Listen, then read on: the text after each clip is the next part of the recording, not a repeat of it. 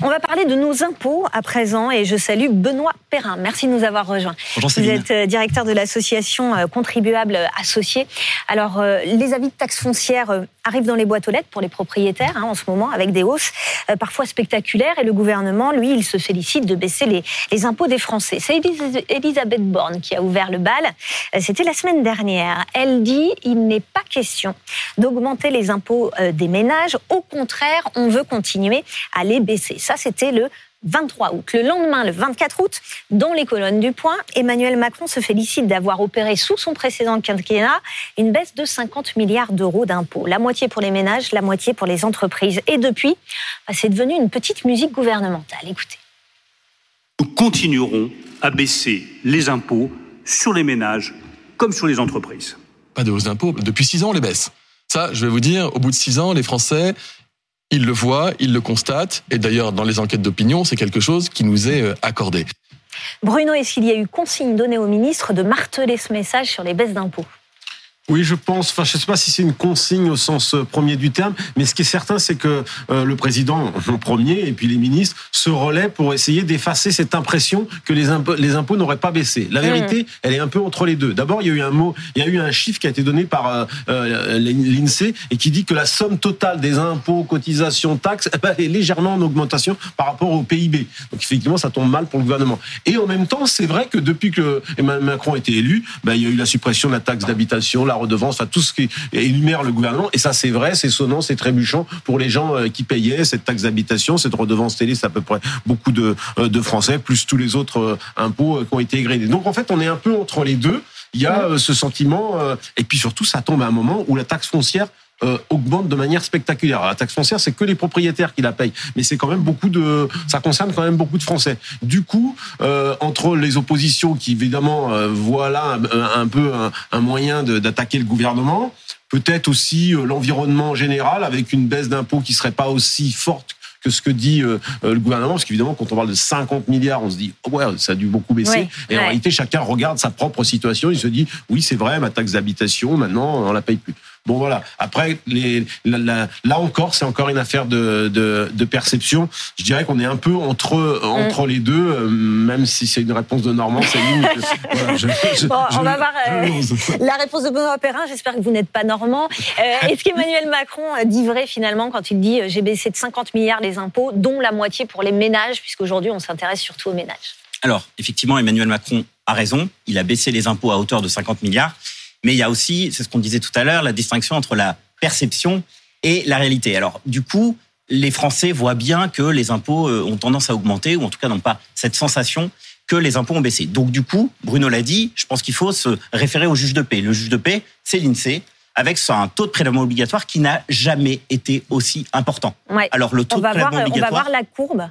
c'est une courbe qui, va de 1960 à aujourd'hui, et effectivement, ça va complètement illustrer vos propos. Là voici. Je vous laisse continuer. Ah, bah, justement, quand on regarde ces courbes, on s'aperçoit donc que jamais l'État n'a autant collecté d'impôts, ne serait-ce que sur l'année 2022, plus 30 milliards de TVA, plus 10 milliards sur l'impôt sur le revenu. Donc effectivement, la, la France n'a jamais, les Français n'ont jamais payé autant d'impôts. Non seulement ils n'ont jamais autant payé d'impôts, mais on a euh, le souvenir quand même de François Hollande, qui n'était pas a priori l'ami des contribuables. Et même sous François Hollande, le taux de prélèvement obligatoire était plus bas. Il était de 44,9%. Et est-ce qu'on peut dire que du coup, individuellement, on paye moins d'impôts euh, qu'avant, mais que collectivement, on en paye plus? Alors évidemment, euh, c'est difficile de répondre euh, de manière euh, très simple à la question que vous posez parce que bah, chacun regarde sa feuille d'impôt. Et quand on voit la multiplication des taxes qui s'annoncent, quand on voit effectivement la taxe foncière qui explose, quand on voit la taxe sur les résidences, la taxe d'habitation sur les résidences secondaires qui va parfois prendre plus de 60%, quand on voit surtout l'inflation, parce qu'en fait, ce qui se passe, c'est assez simple, c'est que le gouvernement ne va probablement pas augmenter l'impôt sur le revenu ou la TVA. Il n'est pas idiot en revanche, il va augmenter des petites taxes par-ci par-là. On entend parler de la taxe sur les autoroutes, sur l'essence. On entend parler d'un certain nombre de taxes qui vont augmenter. Mais sur quoi il va se reposer principalement? Sur une taxe qui n'est jamais votée, l'inflation. Hmm. L'avantage de l'inflation, c'est que le gouvernement peut s'en dégager en disant c'est pas de ma faute, ce qui n'est pas complètement vrai parce que l'énergie prend une grande part dans l'inflation. Mais lui, en revanche, il engrange l'argent puisque, comme vous le savez, la TVA, c'est un pourcentage sur les achats des Français. Mmh. Donc l'inflation est un énorme atout pour le gouvernement. Et à côté de ça, euh, on voit bien que bah, du coup, les Français vont prendre de plein fouet, en tout cas, une augmentation des taxes d'un point de vue général. Alors, vous parliez de la hausse de la taxe foncière. On va regarder les chiffres. Tous les propriétaires prennent 7 7,1%, c'est ça. Alors sur la taxe foncière, c'est très simple. Il y a deux coupables. Il y a l'État, il y a les collectivités locales. le premier coupable, c'est l'État, effectivement 7,1%, qui est imposé sur toutes les communes.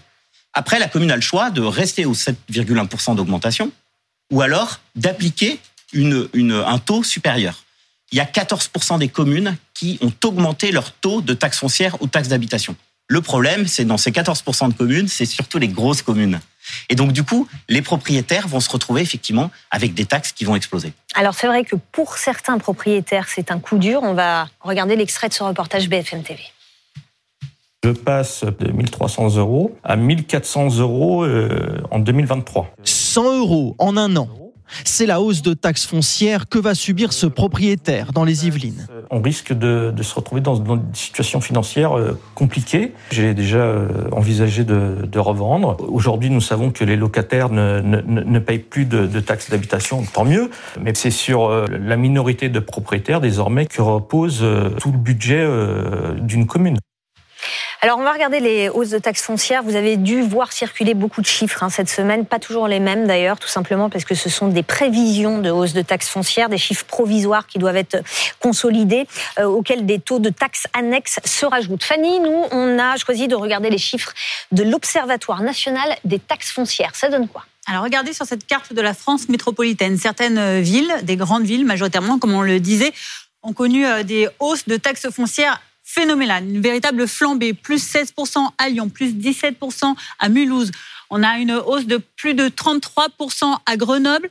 Et à Paris, on est presque à deux tiers d'augmentation de la taxe foncière, hein, plus 60% en un an depuis 2022. Ce sont les chiffres provisoires hein, donc de l'Office national des taxes foncières.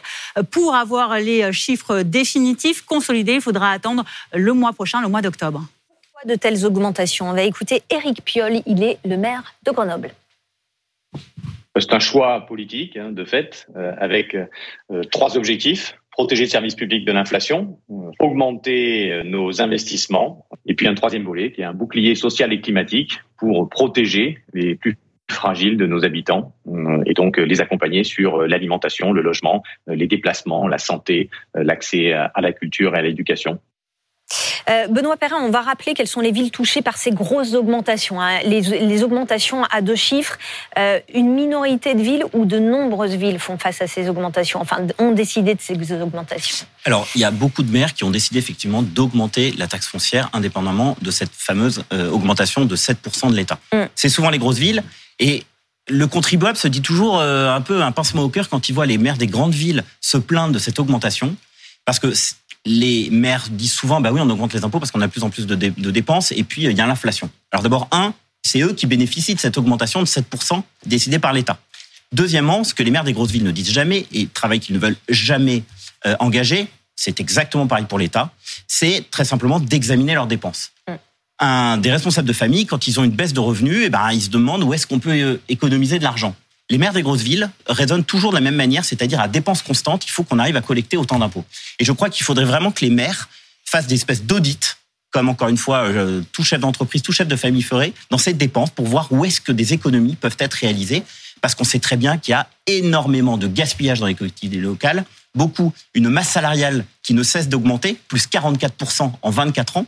Donc je crois qu'il y a des sources d'économie que les maires pourraient identifier avant de se tourner encore une fois vers les contribuables Bruno, en termes de communication, en quelques mots, euh, dire on va continuer à baisser les, les impôts, les impôts ont baissé, alors même que les taxes foncières, alors même si ça ne concerne que les propriétaires, hein, mais flambent il y a un problème, non? Ben, Il y a un hiatus justement entre euh, ces impôts locaux qui augmentent quand même, euh, euh, ce sont les communes, c'est vrai qu'il y a une part d'État, et puis le, le, le, le, message martelé par tous les responsables du gouvernement, on baisse les impôts. Oui, il y a un hiatus parce qu'au bout d'un moment, les gens n'y croient, n'y croient plus, même si les chiffres annoncés par ailleurs sont, sont vrais. Donc il y a un risque, il y a un problème là actuellement que qu'Emmanuel Macron et Elisabeth Borne n'arrivent pas à gérer sur, sur la longueur, c'est-à-dire mmh. montrer en quoi les impôts ont véritablement baissé pour, pour les Français. Ça tombe à un moment en plus où c'est un peu compliqué à, expliquer, euh, d'autant plus que euh, pour rejoindre le sujet précédent, vous êtes dans une ambiance de, de, inflationniste qui fait que ce sont des sujets qui sont hautement inflammables. inflammables. Oui, en quelques mots. Juste une phrase pour dire que ce problème se pose aussi parce que les Français savent qu'ils paient beaucoup d'impôts et qu'en face, ils ont des services publics qui se dégradent. Donc il y a une vraie, un vrai sujet sur le consentement à l'impôt on a une question pour, euh, pour vous, une question de Nicolas, qui se dit est-ce que l'augmentation de la taxe foncière va se répercuter sur les locataires? C'est intéressant ça. Est-ce que les propriétaires qui mhm. payent plus de taxes foncières finalement vont, augmenter le, loyer de leurs locataires? Alors c'est une excellente question et c'est pour ça qu'il faut comprendre que les sujets de l'immobilier, ça concerne effectivement toujours à la fois les propriétaires et les locataires. Pourquoi? Bah, Les propriétaires, on vient de le dire, vont payer beaucoup plus d'impôts. De surcroît, ils ont des contraintes qui sont de plus en plus difficiles. Je pense notamment au fameux nouveau diagnostic de performance énergétique qui va exclure dans 10 ans, sous les 10 ans, 2 millions de logements. Il y a des propriétaires qui ne peuvent pas assurer les travaux, donc ils vont les revendre ou qui vont euh, faire les travaux. Et qu'est-ce qui va, qu'est-ce qui va se passer? Eh bien, logiquement, c'est le locataire qui va trinquer, puisque plus de taxes, plus de travaux imposés par l'État, c'est naturellement plus de loyers. Mmh, merci beaucoup. Merci euh, Benoît Perrin. C'était très clair.